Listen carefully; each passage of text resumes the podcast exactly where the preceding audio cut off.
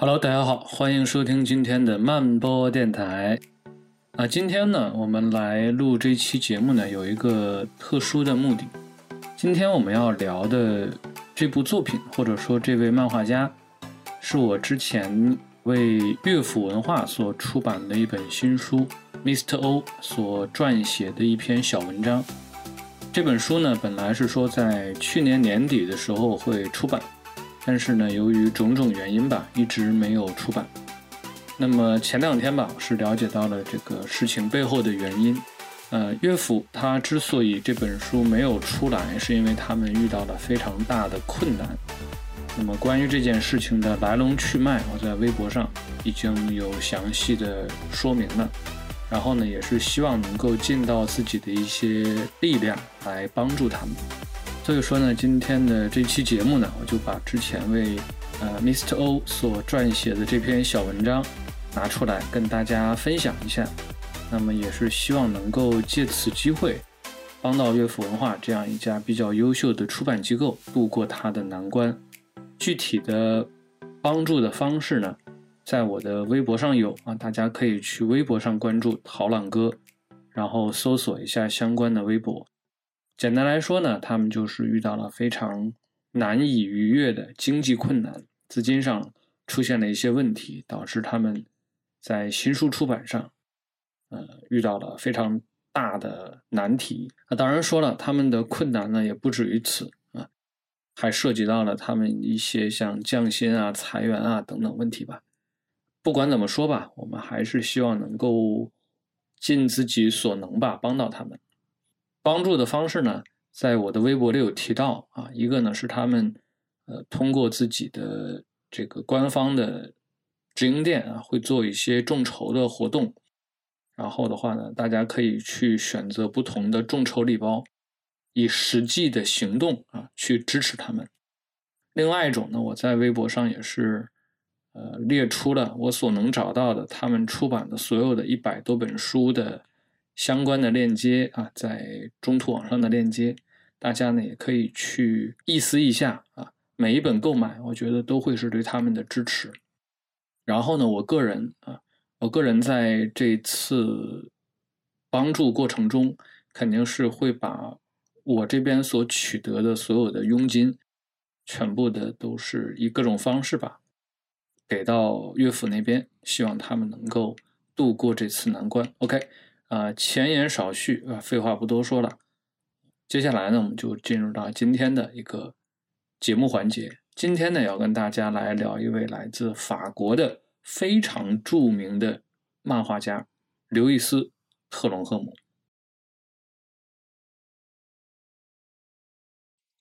呃，一九零零年第十七届法国安古兰漫画节啊，一场名为“实验室 ”（LABO）。的展览啊，吸引了很多的参观者啊。与此同时呢，还有一本啊同名的漫画集跟展览同期发布。这场展览的举办者啊，是一家名为未来城邦的出版社。它的前身呢，是一本创刊于1969年的同名漫迷杂志。在二十年的时间里，它逐渐从一本杂志发展为一家多元经营的出版公司。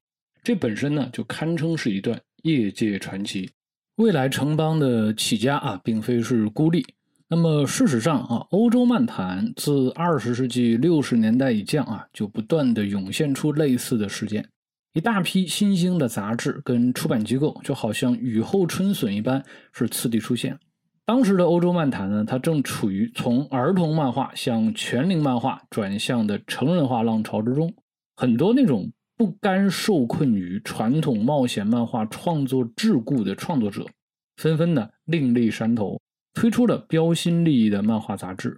这一风潮呢，大概是始于1959年的《领航员》，在历经了1972年的《草原回声》的推波助澜之后，终于是在1974年《金属狂销》横空出世的时候，达到了一个高潮。这些。比较先锋的漫画杂志的出现呢，不仅说成功的推动了欧洲漫画的成人化的进程，同时呢，也是极大的拓展了漫画媒介的创作边界，从而让这一古老的媒介载体可以焕发出多元的耀目的光彩来。这也就不难去解释为什么未来城邦会从一本普通的漫迷杂志成长为一个多元经营的出版公司。在当时的欧洲漫坛，创新已经成为了最受人尊敬的漫画创作的特质。从创作者到阅读者，从出版者到评论者，都毫不掩饰对那些充满先锋实验意味的非经验主义作品的鼓励和包容。而这或许正是未来城邦把他的展览跟他的书籍啊命名为实验室的原因。他们正是希望啊以一种实验性的态度去探索漫画创作的更多可能性。为此呢。他们邀请来了很多非常年轻的创作者，相比于那些在漫画领域里面啊已经摸爬滚打了多年的老手而言，这些年轻的新人有着更为生猛的创造力和更为肆无忌惮的破坏欲。他们想要去打破因循守旧的创作铁律，突破固步自封的题材藩篱，然后踏入到从来没有人踏足的秘密小径。深入这座名为漫画的密林，开启他们全新的冒险。在这些年轻的创作者里面，有一个人啊，找到了属于自己的隐秘小径。他的名字就叫做刘易斯·特隆赫姆。这个出生于1964年的法国年轻人，当时呢还只是一个26岁、刚刚踏入漫画行业两年的新人。但是呢，谁也没有想到啊，这个初出茅庐的毛头小子，日后将成为那个时代最为多产、最为富有创造力的欧洲漫画家之一。刘易斯·特隆赫姆，他可以说啊，处处都散发着与众不同的气质。英国有一个漫画学者叫做保罗·格拉维特啊，他曾经这样描述特隆赫姆给他的第一印象，他说。他给我的印象呢，是一个热情的、内向的、坚定的家伙。我敢说，他的矜持和古怪简直就像英国人一样。特隆赫姆确实是一个怎么讲呢？非常特立独行的人，因而呢，他往往会做出一些异于常人的举动。他的本名呢叫做劳伦·夏伯西，但是呢，却选择了刘易斯·特隆赫姆作为笔名。刘易斯似乎是在向英国作家刘易斯·卡罗尔致敬。特隆赫姆笔下有一个很经典的角色，叫做拉宾诺。他跟这个刘易斯·卡罗尔的代表作《爱丽丝梦游仙境》里的兔子这个角色非常的神似。特隆赫姆这个名字啊，则是一个挪威城市的名字。至于说为什么选择特隆赫姆来作为自己的名字啊，倒不是因为呃作者本人和这个城市有什么联系、有什么羁绊啊，而只是单纯的他觉得。这个名字听起来口感不错。特隆赫姆呢，他曾经这样解释到啊，他说：“我想要选一个城市的名字来作为笔名，但是刘易斯·波尔多或者是刘易斯·图鲁兹听起来嗯不咋地。然后呢，我就想到了这座城市特隆赫姆。根据保罗·格拉维特所讲，特隆赫姆之所以选择这个名字，还有一个原因，那就是因为这个词非常的。”生僻，而且在法语里面非常难以发音。特隆赫姆就是想以此来制造一种刻意的陌生感和尴尬感。他本人的叛逆和古怪，以及与主流文化反其道而行之的决心，由此呢可见一斑。也无怪乎啊，当时有杂志把他称之为是一个满脑子奇思怪想的疯子。当然了啊，特隆赫姆的叛逆和古怪，更多的还是体现在他的作品上。在刚刚提到的《实验室》这本漫画集当中，特隆赫姆的作品叫做《心理分析》啊，这正是一篇打破了诸多创作沿袭的实验性漫画作品。特隆赫姆创作了两个同一画格，然后多次重复的页面，然后呢，再把这个页面再反复的重复。这部看似离经叛道的作品，事实上和当时艺术界中流行的极简主义运动是遥相呼应的。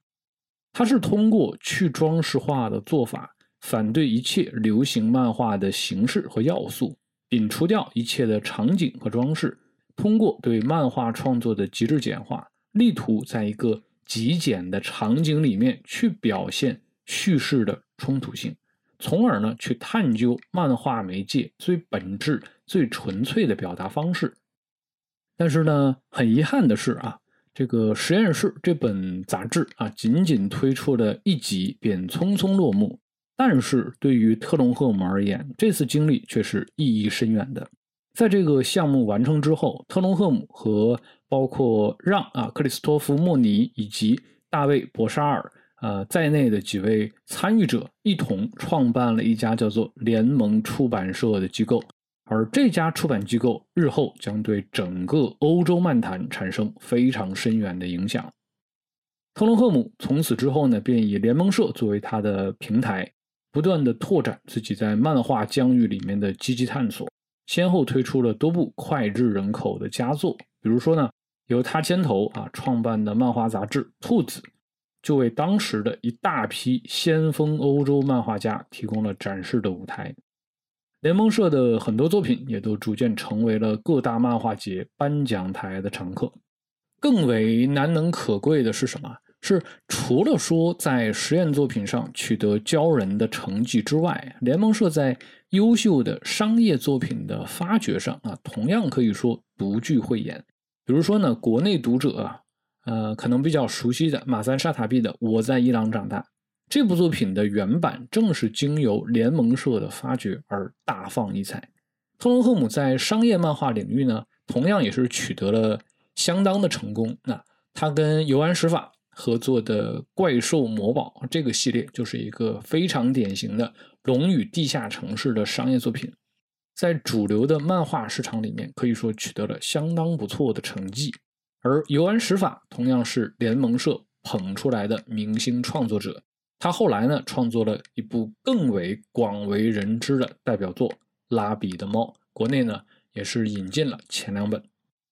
尽管说在主流的商业漫画领域里面混的是如鱼得水啊，但是特隆赫姆从来都没有说停下他异想天开的漫画实验。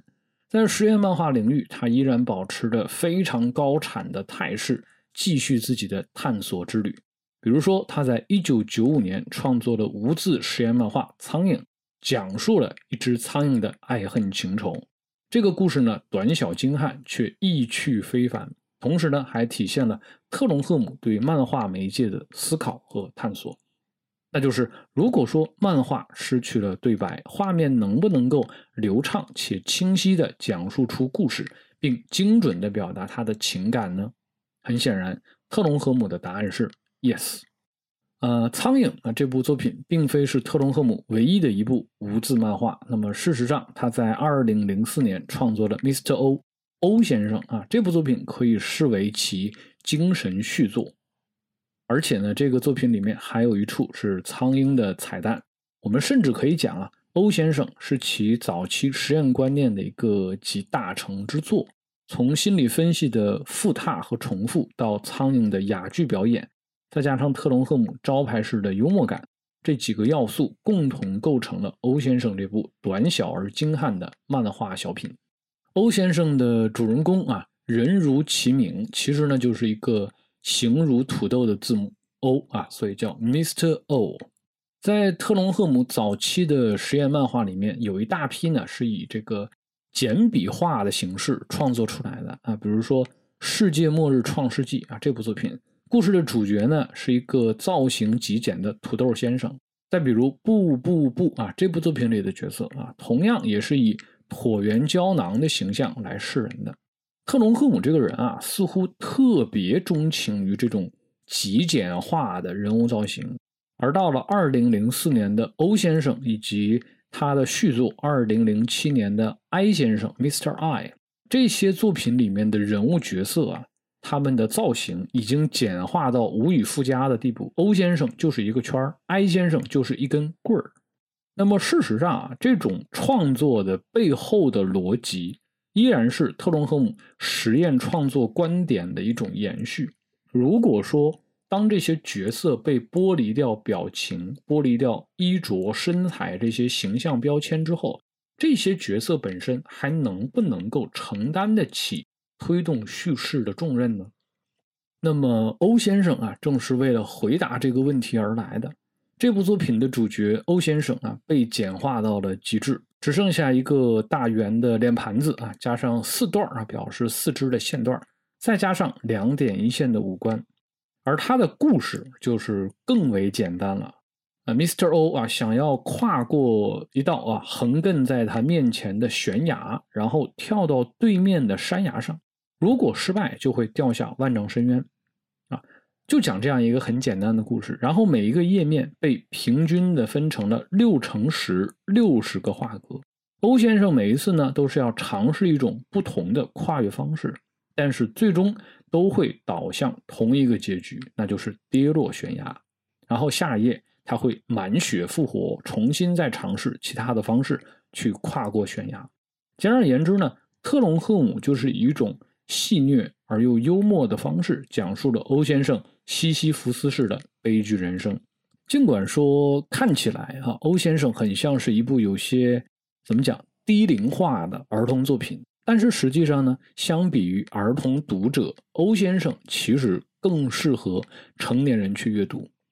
在看似轻松诙谐的故事表层之下，啊，往往是隐藏着一些只有成年人才能够懂得的苦楚。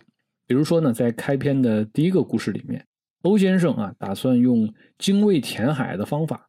他用了数以万计的小石子儿，慢慢去填满深不见底的沟壑。他日以继夜的努力，终于用小石子儿填出了一条道路。而当他踩着小石子儿通过之后，却发现自己早已经在无尽的重复劳动之中突然老去。在跨越悬崖的刹那，心脏病发作。那么。这个故事很难不让读者联想到自己的人生，日复一日的重复着庸长的劳作，在即将获取自己用一生劳作换取的奖赏的时候，却发现，哎，命不久矣。还有一个故事啊，令人印象深刻。欧先生啊，跟另外一个角色，我们姑且称之为绿仔，他们两个人一起来到了悬崖边，绿仔搭建了一座桥，然后顺利的通过。而当这个欧先生啊想要借光啊通过的时候，却被绿仔索要一块钱的过桥费。欧先生不舍得给钱，双方僵持不下。这个时候呢，山对面来了一个超重的大蓝仔，他在支付给绿仔一块钱上桥费之后，踏上了桥。但是呢，山这边的欧先生哎看到了商机，他借机向大蓝仔索要一块钱的下桥费。然后拿到了一块钱的欧先生啊，为自己的机智感到骄傲。于是呢，他打算用这一块钱来自己过桥。而就在这个时候，桥却因为刚才大蓝仔的踩踏而轰然崩塌。欧先生尽管说赚到了一块钱，但是依然没有能够成功跨越，最终只能望崖兴叹。不同的人对这个故事可能有不同的看法。有人认为欧先生聪明绝顶，善于发现机会。也会有人认为欧先生呢不过是格朗台式的人物，眼睛里只有经济利益，但是却丧失了更多的人生价值。至于怎么看，每个读者心里都有自己的看法。一千个读者就有一千个哈姆雷特。如果说单从漫画创作的层面来看呢，欧先生啊同样是充满惊喜的。我们不能够忽略一个前提啊，那就是特隆赫姆他在摆脱了传统创作桎梏的同时。也为自己圈定了一些创作的规则，比如说每个故事六十个格子，所有的角色不能说话，单一命题下你要用不同的解题路径，而且最为重要的一点是一个既定结局的故事里面如何让读者感到意外。欧先生更像是特隆赫姆给自己布置了一道创作谜题，迫使自己在。既定的语境之中，创作出更多有趣的故事。特隆赫姆显然交出了不错的答卷。欧先生最终呈现出三十篇截然不同的故事，任何两个故事之间都不存在雷同的创意。而欧先生的境遇在让读者捧腹的同时，也往往能够在某个瞬间击中读者内心的某个角落，从而达成读者和角色之间的共情。我们也可以从欧先生中啊窥得特隆赫姆的某些创作意图。他并不是说想要通过创作去炫技，或者说去说教而只是单纯的追求创作的乐趣，在作者的创作快感和读者的阅读快感之间谋求微妙的平衡。他在谈及自己和搭档的创作经历的时候就说：“他说我们啊，并不是说为了谋生去创作，我们创作是因为我们喜欢，我们享受合作的过程，给对方惊喜。”让对方开怀大笑，让角色陷入困境，然后告诉对方：“你想办法把他给我解救出来。”或许说，对于特隆赫姆而言，永远保持着对未知领域的纯粹乐趣才是最为重要的，而漫画则是他探索和感知这个世界的一种工具。在整个创作的过程当中，于人于己。追求漫画的乐趣已经内化为他的一种创作本能，也正是因为此，他才能够保持如此旺盛的精力和情怀，不断的去拓宽漫画创作的边界。然后呢，提到了欧先生啊，这部作品我们就不得不提到一个漫画术语“乌巴波 ”（O U B A P O），这是一个法语短语的缩写。在法国的传统文学领域里面呢，有一个非常讲求实验性的文学组织，叫做乌里波 （O U L I P O）。这是一个由作家和数学家所组成的写作团体，他们旨在打破文本创作的界限，突破常规的文学理念，充分挖掘语言的潜力，按照创作者们喜欢的结构和形式来进行全新的创作。在创作之前呢，他们往往会预设一些规则和既定的条件，以强迫自己赋予文学作品一种全新的思考路径。来自法国的先锋小说家啊，乔治·佩雷克，他就是乌利波的重要成员之一。在他的代表作《消失》中，这个小说通篇没有字母 E，啊，也就是标题里“消失”的意思，E 消失了，E。它作为一个元音字母，其实它在平时的使用中使用频率非常之高。E 的缺失，在他的作品里面象征的是作品中母亲的亡故所带来的某种情感根基的消失。而在他的另外一部作品《人生拼图版》里面，他打破了传统文本叙事以时间、地点、人物为线索的传统，而是以巴黎一家公寓为中心。他把这栋他把这栋建筑的所有空间划分为一个横竖各十个格的棋盘十乘十，然后按照严谨的数学结构去逐户逐人的讲述他们的现在、过去和未来，从而创造出了一种非常繁复但是又十分精密的叙事体系。特隆赫姆呢，正是在乌利波的启发之下，和联盟社的另外两位同仁啊一起创办了漫画版的乌巴波，仿照乌利波的形式，为漫画创作增加一些约束性的预设限制，然后呢，以此去激发创作者的一些创作热情啊，让他们跳出惯性思维，从另一个角度去探索漫画创作的可能性。那么事实上啊。特隆赫姆在创办乌巴波之前，就已经在他的作品里面有所尝试了。比如说，我们刚才提到的心理分析，整本书就是六个不同画格的不断重复。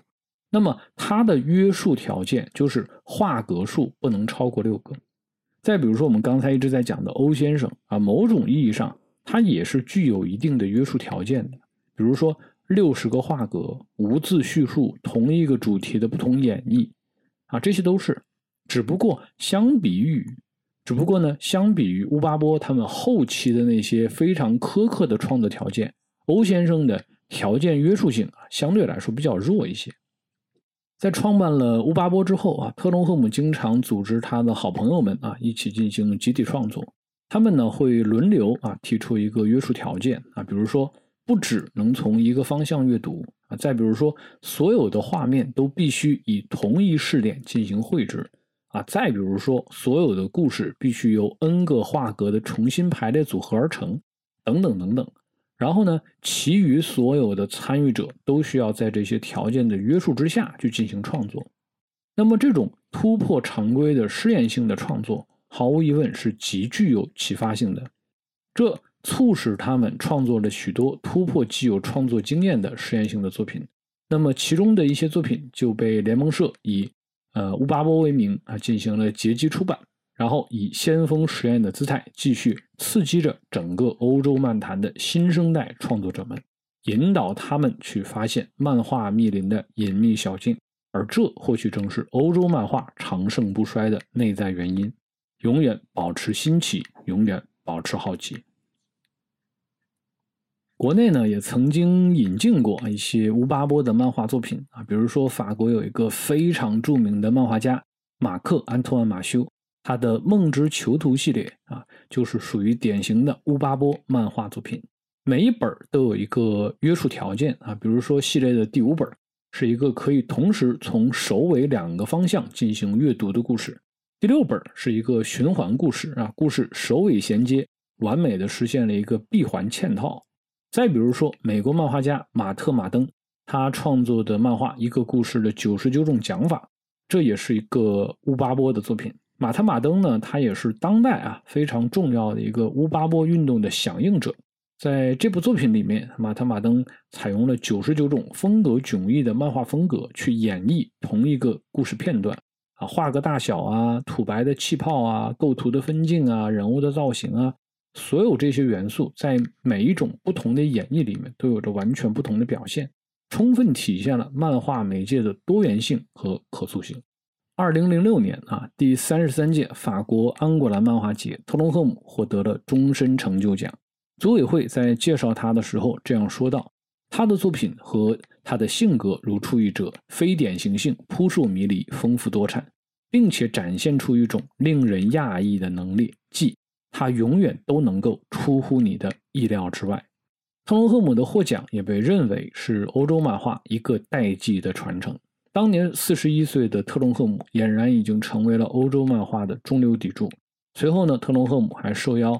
设计了安果兰漫画节的吉祥物小野猫，他把自己对漫画的热爱、对漫画边界的探索热情，全部都融入到了这只黑色的小野兽之中，激励着后来者去探索、去闯荡。OK，今天呢我们就聊到这里，我是涛浪哥，感谢大家收听，我们下期接着聊。